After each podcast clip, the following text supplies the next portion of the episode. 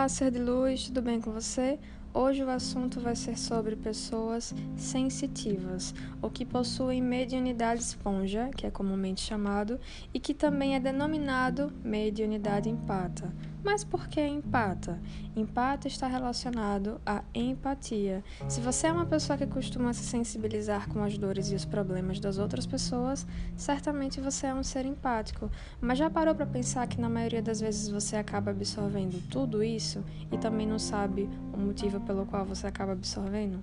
Isso é mediunidade empata, ou esponja, como você queira chamar, não importa. Todos nós temos a predisposição a desenvolver a mediunidade, embora algumas pessoas olhem para essa palavra como algo negativo, mas garanto que não é.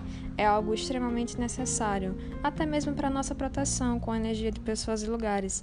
Então, se você se identificou com algo que eu falei aqui, se protege.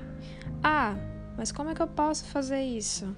Dependendo do que você acredita, existem dois métodos: a umbigueira e o esparadrapo.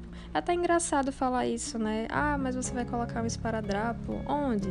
No nosso plexo solar, que é o nosso terceiro chakra, e ele está localizado no nosso umbigo, que é o chakra responsável pelo acúmulo das nossas energias.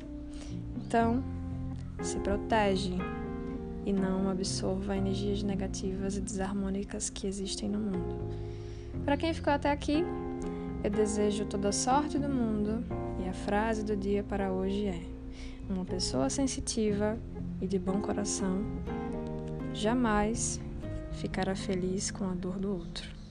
Um beijo, fique bem e gratidão pelo dia de hoje.